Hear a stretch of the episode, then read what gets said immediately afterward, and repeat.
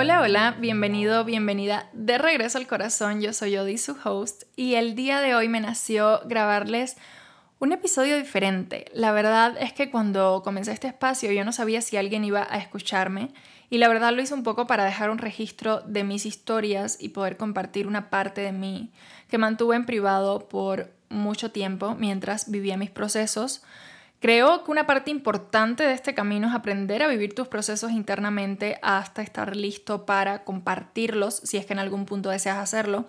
No saltarte por nada del mundo esta parte que es vital y es el poder vivirlo completo, entenderlo, diseccionarlo y explorarlo tú en esa intimidad.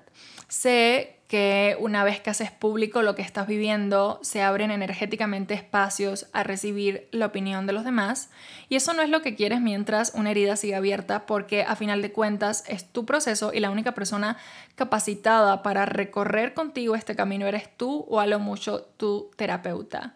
Pero cuando yo estuve lista para abrir mi historia, fue muy liberador hacerlo en este espacio.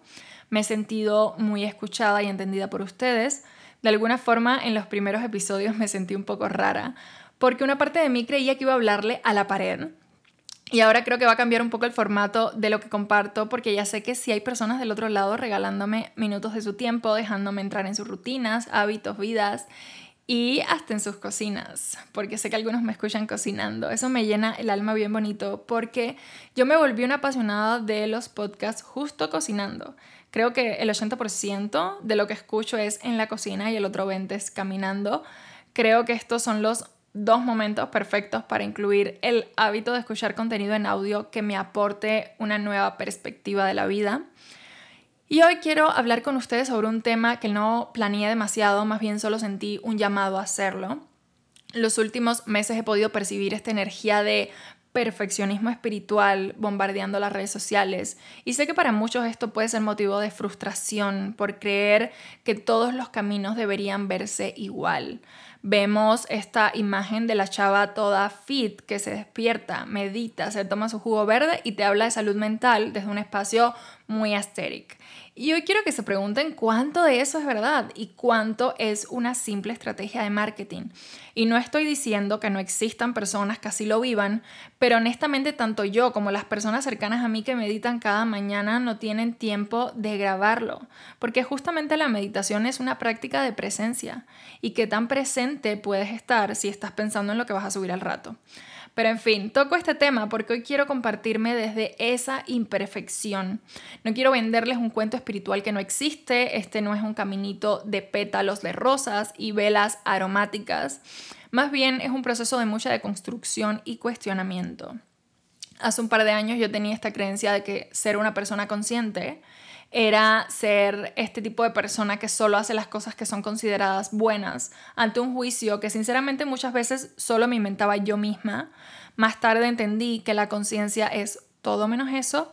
Ser una persona consciente se trata de cuestionar mis acciones, elecciones y pensamientos constantemente, aun cuando esta práctica sea incómoda y elegir siempre desde ese espacio que ocasiona el menor daño posible, pero sobre todo que está más alineado al proceso que estoy transitando. Hoy quiero compartirles algo que estuve atravesando la semana pasada y es una historia que está conectada al episodio en el que me habría contarles lo que viví de niña, realmente ese fue el episodio que más reproducciones tuvo y que más mensajes recibí de ustedes, sobre todo contándome que les sirvió escuchar esto de alguien que no es terapeuta, que se sintieron acompañados. Y no quiero dejar ese tema ahí, no quiero dejarlo sencillamente en la experiencia, sino más bien en cómo es la evolución de este proceso hoy en día, justo con el objetivo de mostrarles que el camino de sanación, como les decía, no es color de rosa que el vivieron felices por siempre no es más que un implante de los cuentos infantiles. Digamos que yo creo más en el vivieron conscientes por siempre. Voy a abrir con ustedes este tema porque sería una mentira decir que está completamente sanado y lo último que quiero en este espacio es colocarles la idea de un estándar que no existe, porque somos humanos y la vida en sí misma es un proceso. Entonces voy a ser lo más honesta posible con ustedes, a pesar de que a veces no es fácil la exposición que supone hacerlo, de que pueda recibir juicio o crítica, porque en este episodio en especial no planeé mucho, más bien solo estoy respondiendo al llamado de compartirlo con ustedes y espero que mi experiencia siga siendo servicio, guía y sostén. Que se puedan seguir sintiendo acompañados en su camino de conciencia y que sepan que aunque en redes sociales muchas veces solo mostramos esta parte bonita de nuestras vidas y que no sacamos tanto a la luz lo que nos duele, molesta y angustia, eso sigue estando como una parte de nuestras vidas. No quiero contribuir a esta cultura que idealiza y estandariza el camino espiritual. Y siendo honesta, yo en redes sociales muestro un 10% de lo que es mi vida. Al final, yo sigo siendo un ser humano que día a día tiene que lidiar con cosas que son parte de mi experiencia como humano. No quiero para nada emitir una idea de perfección, porque si algo he aprendido estos años es que la imperfección es lo que hace que broten los mayores regalos y aprendizajes de nuestras vidas desde el no esperar que todo sea perfecto, correcto y aceptado por todos, sino más bien desde nuestra esencia. Y al final del día nuestra esencia por naturaleza es imperfecta. Entonces, sé que este fue el episodio que más escucharon y fue en el que les conté sobre mi infancia y hoy quiero contarles cómo estoy descubriendo una parte nueva de mi proceso solo porque se siente muy cómodo para mí hacerlo y abrirme en este espacio. Quiero comenzar contándoles que por cuatro años yo no he regresado a Cuba, al inicio por adaptarme, luego por pandemia y después por lo que yo justificaba como cuestiones financieras. Yo llegué a México hace ya más de cinco años y creo que ya les conté que mis primeros meses aquí yo me la pasaba regresando a Cuba cada tres o cuatro meses porque creía que mi vida seguía allá y que aquí en México solo venía a trabajar hasta que comencé a percibir que cada vez que regresaba a México se sentía como empezar desde cero y era muy agotador tanto emocional como psicológicamente. Entonces tomé esta decisión de no regresar a Cuba por un año para poder adaptarme a México, poder echar raíces acá y construir una vida que se sintiera un poco más aterrizada. Y pasó este año en el que decidí no ir y justo acabando ese año comenzó la pandemia. Y entonces pueden imaginarse que durante pandemia estaban las fronteras cerradas, no habían vuelos, las dos aerolíneas que volaban en ese entonces a Cuba eran Aeroméxico e Interjet. Interjet creo que quebró o no sé qué pasó, pero desapareció. Y Aeroméxico suspendió todos sus vuelos hasta recién hace unos días que informaron que van a reanudar como la ruta México-Habana. O sea, no había manera de regresar a Cuba, por tanto, durante todo el proceso que duró la pandemia, yo no pude regresar a Cuba.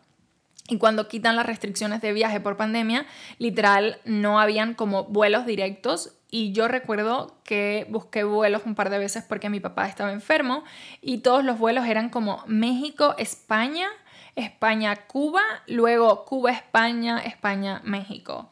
Y para mí, honestamente, era muy absurdo pagar 3 mil dólares por un viaje a Cuba que se encuentra a dos horas y media a México. Entonces, bueno, empecé desde entonces a usar este pretexto de que es demasiado caro ir a Cuba y no iba. Y seguí usando esta excusa mucho tiempo de que a nivel financiero no era una decisión consciente comprar vuelos e irme. Otro punto aquí importante es que cuando acabó la pandemia, yo ya me había salido de trabajar como modelo y empezaba con mis emprendimientos y empezaba como a explorar ya más en serio todo este mundo de construir un negocio y en ese momento estaba muy enfocada en usar el dinero que tenía para invertirlo en generar más beneficios a largo plazo. Entonces las justificaciones en ese momento eh, en vez de ir a Cuba, debería usar ese dinero en invertirlo y construir una base más sólida que después me permita tomar estas decisiones de invertir en un viaje. Otro aspecto también es que ir a Cuba, al menos en mi caso, no es como ir de vacaciones. Realmente allá la gente tiene muchísimas carencias y necesidades y cuando vas quieres ayudar a todos. Está mucho esta manera de pensar de que el que se va primero mantiene a los que se quedan y aunque yo nunca he estado muy de acuerdo con esta forma de ver la vida, de que quien se juega todo por construir una realidad diferente en otra parte tenga que ser responsable de quien se queda, porque esas fueron las elecciones que tomaron a lo largo de sus vidas. Sigo, a pesar de esto, siendo un ser humano que le toca un montón el corazón saber cuánto trabajo se pasa en Cuba porque yo pasé ese mismo trabajo. Entonces, quieres llevar un montón de cosas, llevar mucho dinero, ayudar a todos, ser útil en lo que puedas. Y de cierta forma esto pone una traba porque si quieres ir tienes que estar consciente de la cantidad de dinero que puede costarte hacer ese viaje. Todo esto yo lo usé de excusa para no regresar a mi país por cuatro años y lo que descubrí es que al menos este último año ya no se ha tratado tanto el dinero, sino más bien de una fuerte resistencia inconsciente a reencontrarme con mis heridas del pasado. Y les voy a contar un poquito cómo descubrí esto hace una semana. Todo empezó porque comencé a estudiar más profundamente este tema del trauma y cómo funciona un cerebro de la persona que ha sufrido el trauma y es que obviamente el cerebro de una persona así no es igual a un cerebro normal tus cinco centros cerebrales ligados al trauma funcionan diferente. Lo que viene siendo amígdala, hipocampo, ínsula, cíngulo y corteza prefrontal son diferentes. Y no solo los centros, sino también las vías neuronales que los conectan entre sí, que se han ido modificando como una respuesta de supervivencia. Porque no sé si ya han escuchado que nuestro cerebro no está diseñado para ser feliz, sino para sobrevivir. Por tanto, al sufrir un trauma, el cerebro se modifica con el objetivo de dar una respuesta más eficiente, entre comillas, ante el peligro, ya casi cree que va a mantenerte siempre a salvo. Y al estudiar todo esto, más bien el hecho de haber hecho consciente todo mi proceso, ya con términos más científicos, comencé a ver cómo he ido a lo largo de estos cinco años restaurando mi respuesta al trauma con las herramientas de transformación que hoy en día comparto. Y al mismo tiempo, de algún modo, desperté muchos de esos recuerdos de lo que viví de niña y fue revelador ver cómo el cerebro es tan sabio de apagar ciertas zonas de mi cerebro, como por ejemplo el hipocampo, que es el centro de memoria, para protegerme de ciertos recuerdos hasta estar lista para poder trabajar en ellos. Todo esto me dejó ver cómo hoy en día soy de cierto modo una persona nueva, no soy la misma persona que vivía en Cuba. Todo en mí es completamente diferente, mis valores, mis principios, incluso mi respuesta ante los estímulos que antes podían detonarme una respuesta emocional exagerada. Hoy en día he aprendido cómo modular esa respuesta para responder y no reaccionar. Incluso físicamente he cambiado muchísimo. Imagínense que yo a mis 15 años comencé a pintar mi cabello de negro y a hacerme tratamientos para laciarlo, me maquillaba muchísimo y podría decir que me esforzaba por construir toda una máscara que me ayudara a encajar en un lugar al que yo no sentía que pertenecía. Y de cierto modo, todo el trabajo de estos últimos años ha sido en gran medida de ir deconstruyendo ese personaje para lograr ser quien soy hoy que trato de ser lo más auténtica posible y cada vez que descubro que hay algo que no está alineado con mi ser y mi esencia, vuelvo a hacer este trabajo de desarticular la historia y ver de qué manera puedo ser un poco más yo. Entonces, hace poco más de una semana me vino esta idea de regresar a Cuba por unos días a visitar a mi hermano y fue así como de, ya listo, voy a comprar vuelos, me voy de visita cinco días, solo lo quiero ver a él y no tengo ninguna otra intención con este viaje. Realmente voy porque quiero estar más presente en esta nueva etapa de su vida, donde ella vive con su novia y es independiente, que es algo que llevo años animándolo a hacer y por fin dio el paso. Al día siguiente de tomar esta decisión, lo que hago es que lo comunico a mi novio y a su familia, que son como si fueran mi familia aquí en México. Y fue así de que, sí, yo creo que ya estoy lista para regresar. Y honestamente yo creí que estaba lista para dar este paso y regresar a Cuba. Pero, oh sorpresa, llega la noche y no me podía dormir. Y ya les he contado que cuando no puedo dormir, lo que me funciona es ponerme a escribir, como sacar en papel todo lo que me esté preocupando para vaciarme y así poder descansar. Escribir es mi super medicina, se los recomiendo ampliamente. No solo sirve para vaciar tu mente de estos pensamientos rumiantes, sino también como un ejercicio de autoconocimiento y presencia plena, de meditación. Escribir es como una herramienta que te ayuda a ponerte en el espacio del observador y poder apreciar desde afuera toda la historia que te estás contando y que muchas veces es imaginaria y muy alejada de la realidad. En conclusión, haciendo este proceso de escritura me di cuenta de que lo que tenía a todo mi cuerpo en una respuesta nerviosa era justamente la idea de ir a Cuba. El pensamiento de cómo sería poner a este nuevo ser humano que soy hoy en el mismo ambiente que tantas heridas le sembró. Este ser humano al que le costó años dejar de reaccionar desde esas heridas. Entonces me puse a hacer un ejercicio de conciencia corporal y pude observar cómo mi cuerpo estaba experimentando sensaciones muy similares a aquellas que por muchos años tuve y que me causaban ataques de pánico y crisis de ansiedad. Al hacerme consciente de lo que estaba experimentando a nivel físico, me dio muchas más pistas de lo que estaba ocurriendo realmente en mi, en mi cerebro, perdón, y pude darme cuenta de cuánto temor estaba experimentando con la simple posibilidad de volver a caminar por las mismas calles que me vieron llorar, de interactuar con muchas de las personas que invalidaron mis emociones por años, o un poco más allá, el temor de colocarme en situaciones similares a las cuales quizás ahora ya no sepa si voy a salir con la misma agilidad que lo hice cuando era una niña. Claramente la mayoría de estos miedos son miedos irracionales, pero no por eso dejan de ser válidos para que el cerebro emita una respuesta. Incluso me llegó este pensamiento de, ¿qué tal si he trabajado tanto mi respuesta al trauma que ya no sé reaccionar rápido y sobrevivir ante una situación de peligro? ¿O qué tal si ya no me dejan salir de Cuba? Y todo esto es miedo irracional, pero es muy interesante cómo el tener la conciencia del funcionamiento de mi cerebro me permite observarlos desde afuera y no hacerme parte del juego. Y aquí quiero aprovechar para hablarles de nuevo del poder que tienen las historias que nos contamos. Yo llevo meses repitiendo esto de que la situación migratoria en Cuba es súper difícil, cosa que no es mentira, pero el hecho de que yo lo esté repitiendo tanto crea en mi cabeza la percepción de que esta es una verdad absoluta para todos. Y a decir verdad, este no es un tema que a mí en lo particular e individual debería preocuparme porque yo soy residente mexicana hace años, aquí está mi hogar, mi trabajo, mi familia, mi pareja, pero aún así el repetir tanto esta historia hace que mi cerebro se compre esa limitación. ¿A dónde voy con esto? A que dejes de repetir todo lo que escuchas porque tú siempre puedes crear una realidad diferente, solo necesitas pedirlo y elegirlo cuando aparezca enfrente de ti. Porque con este tema de salir de Cuba puede estar muy difícil y lo que quieran, pero miles de cubanos están yendo a diario, están emigrando y nosotros podemos decidir si enfocarnos en los que tienen la limitación y se quedan o en los que están creando la elección y se van. Ahora, ¿qué pasaría si usáramos este mismo poder para contarnos mejores historias, para contarnos historias de éxito? Recordemos que el cerebro no distingue cuando el pensamiento es real o imaginario él siempre va a responder como si fuera real.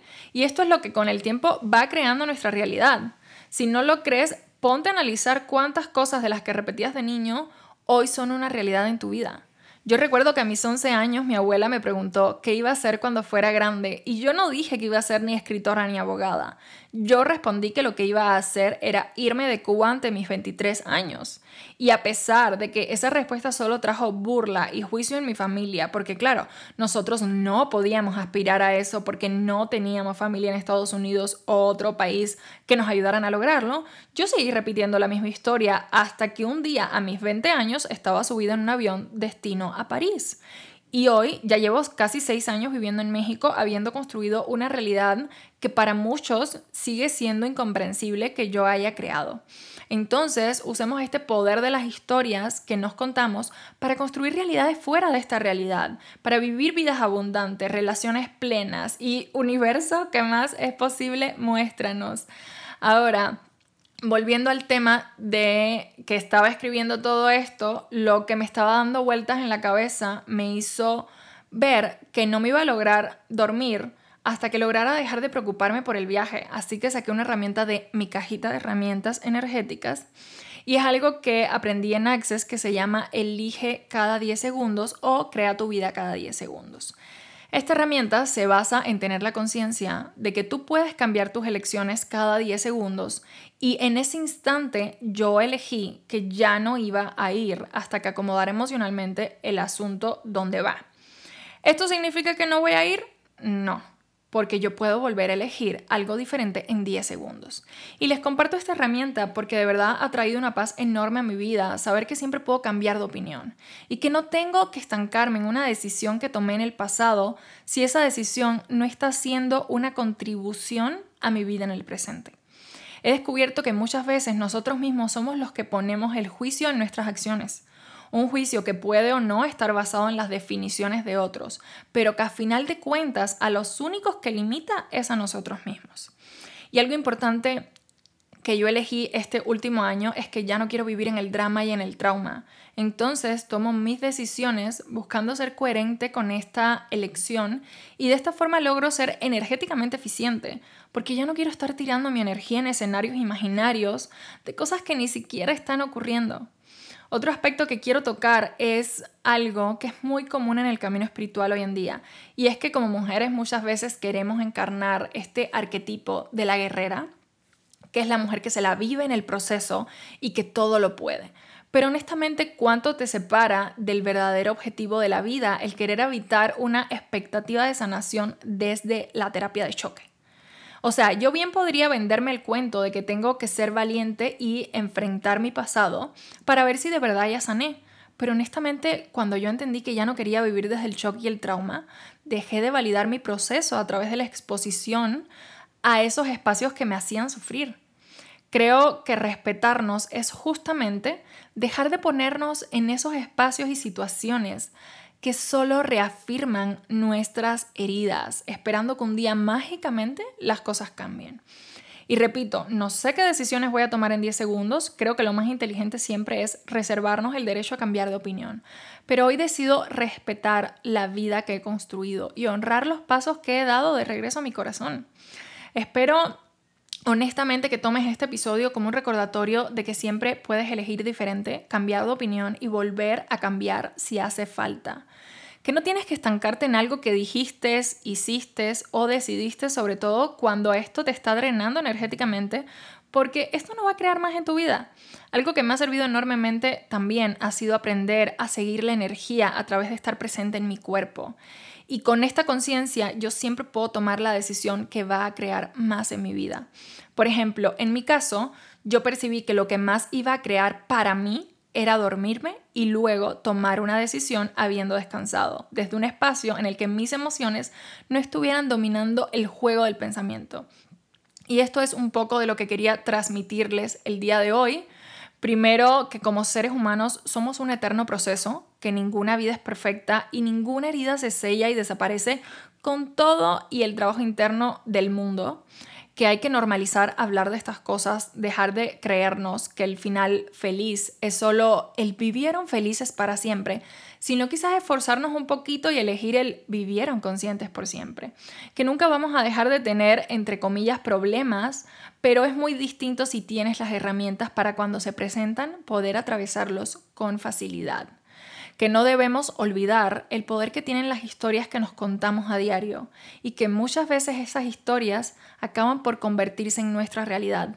Así que seamos eficientes a la hora de contarnos historias y usémoslas para crear realidades fuera de esta realidad que es importante respetar el trabajo que ya hemos hecho y el camino que hemos transitado, porque el sistema nervioso es esa parte del cuerpo que hay que tratar con pinzas para que no se desregule y que cuando estamos en la mera emoción, nuestra corteza prefrontal, que es el centro de pensamiento de nuestro cerebro, se desconecta y no pensamos con objetividad.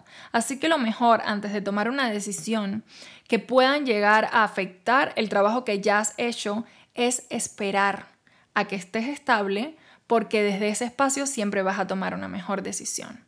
Y por último, recuerda que siempre puedes elegir crear tu vida cada 10 segundos, que tienes derecho a cambiar de opinión y que nadie más que tu cuerpo puede comunicarte qué decisión va a crear más en tu vida. Ahora sí, me despido. Gracias a todos los que se toman el tiempo de compartir el podcast en sus redes sociales y de mandarme mensajitos en Instagram. Siempre los leo y les respondo. Nuevamente espero que mi camino les sirva al tuyo y que te sientas acompañado en este viaje de regreso al corazón.